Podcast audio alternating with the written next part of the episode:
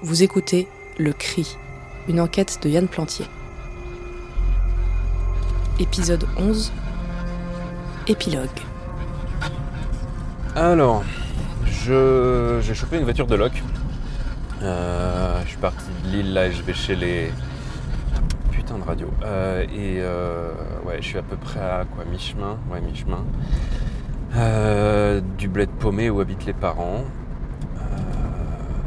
Euh, et j'arrête pas de repenser aux flics que j'avais eu au téléphone là qui me disaient on surveille pas les, mineurs. Bah ouais, ouais, tu surveilles pas les mineurs, mais euh, mais il y avait bien un petit frère en fait dans cette histoire. Euh, la gamine là, elle réagit pas comme ça pour quelqu'un qui n'existe pas. Il avait raison, Joseph. Euh, il y avait un, y avait un petit garçon. Il y avait un petit garçon et euh, quand je vois comment elle réagissait là, euh, cette façon complètement épidermique de euh, alors que, je lui monte un réveil matin, j'ai pas sorti un gun. Euh, et, elle, euh, et elle part en vrille totale. Euh, elle pue du cul cette histoire. Elle pue carrément du cul. Et, et je, je sais qu'est-ce qu'ils ont fait de ce gamin quoi. Le trajet en voiture est court, les questions tournent dans ma tête. Je tombe sur la maison à l'entrée du village, un peu éloignée des autres, petite, plus petite encore que celle de Mussy. Pas de jardin, juste une cour avec quelques fleurs en pot. Je vérifie une dernière fois que mon micro est bien caché et qu'il enregistre. 1, 2, 1, 2, ouais. Et puis je sors. Allez, on se motive.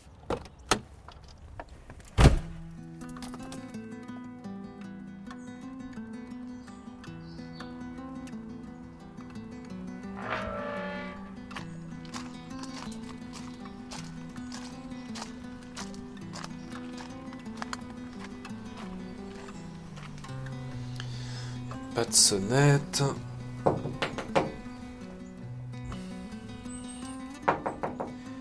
Toc toc Y'a quelqu'un? Eh, Vous foutez pas de ma gueule, j'ai vu la lumière à l'intérieur, ça sert à rien d'éteindre.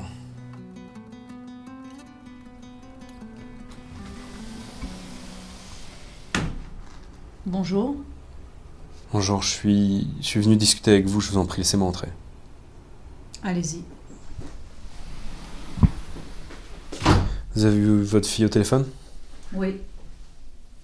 Installez-vous. Je vous fais un café? Euh. pff, Oui, je veux, je veux bien. Vous êtes de Mussy? Oui, et, euh, et je, suis, je suis journaliste, faut quand même que je vous le dise.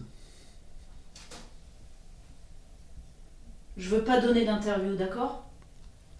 Hmm, D'accord. Voulez du sucre Euh, non, merci. Vous. Est-ce que vous reconnaissez ce réveil? Oui. C'est celui de mon fils. Je croyais que vous aviez juste, juste une fille, Claire. Vous l'avez terrorisé, Claire. Ça se fait pas d'arriver chez les gens comme ça sans prévenir. Votre mari. Votre mari, il a été muté dans le coin, c'est ça? Hmm. Ok, et euh, vous vous rappelez de Joseph qui vivait dans la caravane près de chez vous à Mussy? Oui. Il s'est battu avec euh, votre mari un jour, enfin, il, il a giflé votre mari, c'est ça? Il y en a qui comptent sur moi. Il y a Claire, il y a. Madame, madame, ça va aller, je veux juste comprendre. Pourquoi il a giflé votre mari, Joseph? Et... Il est gentil, Joseph, mais il est parti trop vite. Enfin, je veux dire, euh, mais une tarte, franchement, à quoi ça servait de mettre une tarte à mon mari Comme si ça allait lui apprendre quoi que ce soit. Ça l'a pas calmé du tout. Ça l'a mis dans une colère noire. Et c'est encore Tim qui a pris. Tim, c'est votre fils. Oui, Tim. Timéo. Claire, elle, elle a fait ses nuits super vite, mais pas Tim. Donc d'abord, euh, c'était parce qu'il l'empêchait de dormir. Quand il s'est mis à parler, il parlait trop. Quand il s'est mis à marcher dans la maison, il était tout le temps dans ses pattes. Il y avait toujours un truc qui allait pas avec Tim. Il mangeait trop vite, il mangeait pas assez vite. Ah, Et puis il s'est mis à faire pipi au lit, alors ça, ça l'a rendu fou. ça. La fois avec Joseph, euh, c'était quoi? Il, il avait sali son pantalon, c'est ça? C'est ce que m'a dit Joseph, ouais, il jouait dehors et, euh, et il était tout sale. Ouais, voilà. Un gamin de 6 ans qui fugue, vous avez déjà vu ça? Je pensais que c'était un truc d'ado, mais non. Quand Joseph l'a défendu, je crois que Tim, il a compris que quelque chose allait pas avec son père.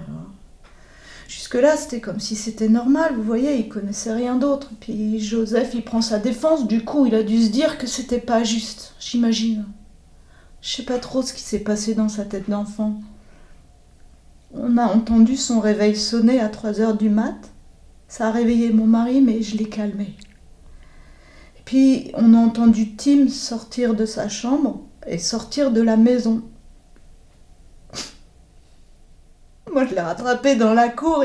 Il avait son sac sur le dos et puis son réveil dans la main. Et, il m'a dit Je m'en vais, maman. Vous imaginez ça, vous? À 6 ans, dire Je m'en vais, maman moi qui aurais dû partir depuis longtemps, m'en aller me barrer avec Claire et Tim sous le bras, aller voir les flics, mais, mais je l'ai jamais fait. Et euh, votre mari? Il est arrivé juste derrière moi. Tim, même pas essayé de courir. Quand il a vu son père, il s'est mis en boule par terre, la tête dans les bras pour se protéger. Vous avez fait quoi du corps? Je veux pas aller en prison, moi. Non mais. Je serais pas en prison. Vous savez. Mais vous en savez quoi, vous? Vous êtes avocat en plus d'être journaliste? Non, mais c'est pas vous qui l'avez tué, vous êtes. Pas moi qui l'ai tué, mais bien sûr que si, que c'est moi qui l'ai tué. Mais attendez. Quoi? Mais votre fils. Mon fils? Mais vous êtes malade Il est dans sa chambre en train de regarder un film sur sa tablette, mon fils. Oh putain. Votre mari. Quel con. J'avais rien compris. Il est arrivé derrière moi, il m'a poussé. Le mari s'est approché du gamin. Moi, je sais pas ce qu'il allait lui faire, alors j'ai vu la pelle. Contre le mur, je l'ai prise. Et elle lui a balancé sur le crâne de toutes ses forces. Le mari s'est jamais relevé. Je le referai. Tous les jours, je le referai. Je veux pas aller en prison. Elle s'inquiétait pour les mômes, alors elle a ficelé son histoire. Mon mari a abandonné le domicile familial peu de temps après notre déménagement. Je ne sais pas où il est. Je soupçonne qu'il avait une maîtresse. Pour le reste, on s'est démerdé. Et c'est très bien comme ça.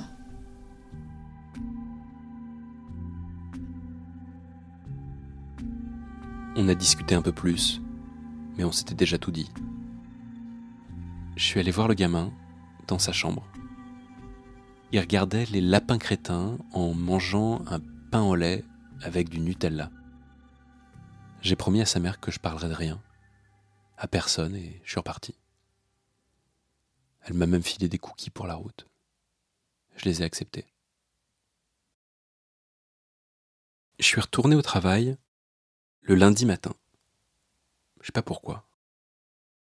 Ma chérie m'avait conseillé de me faire arrêter au moins quelques jours pour me remettre et, réfléchir, mais je l'ai pas écouté.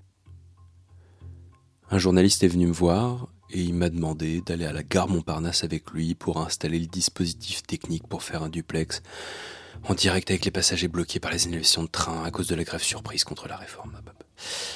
Enfin bref, j'ai démissionné. En devenant ingénieur du son à la radio, j'espérais vivre des trucs passionnants, côtoyer des grands journalistes et puis, à un moment, devenir un. J'avais cette image du journalisme, vous savez, Tintin reporter, vivre des aventures, découvrir des secrets, changer le monde.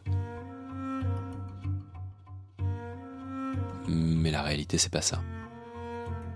La réalité, c'est que je suis devenu technicien, que tout le monde s'en fout des techniciens, et que tout le monde se fout de ma gueule quand je dis que j'ai envie de devenir journaliste.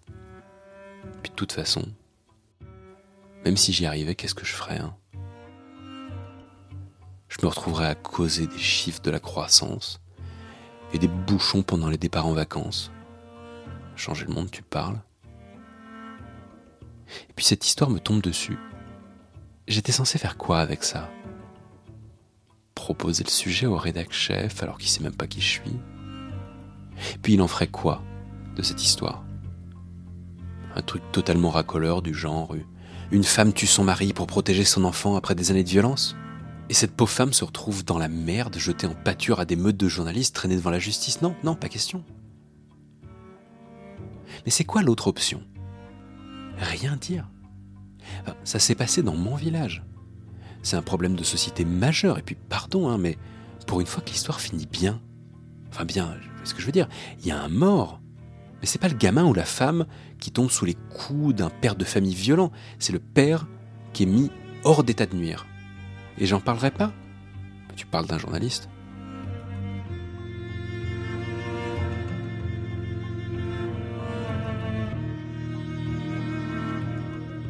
Je me suis retrouvé avec ce truc insoluble sur les bras et ça m'a paralysé.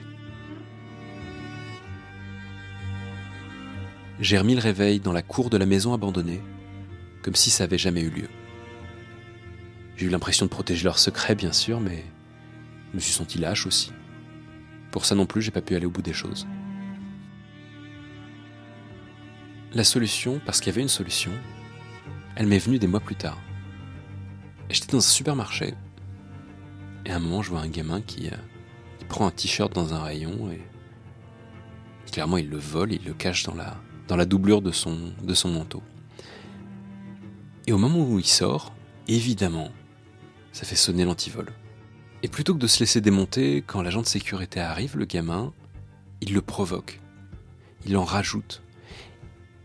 Il montre son sac à dos, il l'ouvre en grand, et il fait à l'agent de sécurité, bah tu vois, j'ai volé, j'ai volé plein de trucs, regarde, regarde, j'ai volé plein de trucs. Et en fait, à l'intérieur de son sac, il n'y a rien, il est vide son sac l'agent de sécurité il est hypnotisé par le gamin. Parce qu'effectivement, il n'y a rien dans le sac. Il se retrouve comme un con, l'agent, et il lui demande pardon, et il le laisse partir.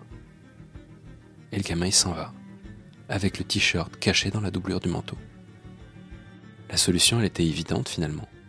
Je vous mens, je fais ce podcast, je vous dis toute la vérité, mais je vous mens J'y mets plein d'extraits de mes tournages, mais je rajoute des trucs pour camoufler le tout. Des noms et des métiers qui changent, des anecdotes sorties de nulle part, des éléments de l'histoire suffisamment tordus pour être méconnaissables, et puis des passages entiers joués avec des comédiens. Si on écoute bien, elles sont faciles à repérer les parties avec les acteurs. Finalement, ce sera pas du journalisme. C'est pas grave. Non, ça, ça va finir dans la catégorie fiction des applis de podcast. Mais peu importe. Autant assumer jusqu'au bout, brouiller les pistes complètement.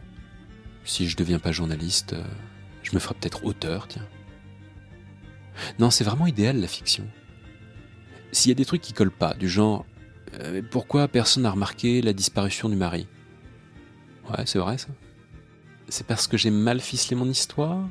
C'est parce que c'est faux? Ou c'est pour camoufler un truc? Vous en savez rien?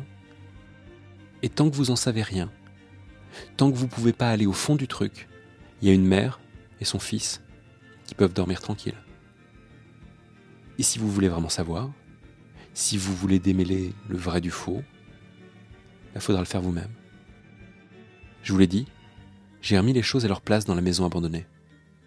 Alors rien ne vous empêche de venir à Mussy-sur-Marne et tendre l'oreille. Vous entendrez peut-être le cri d'un coq.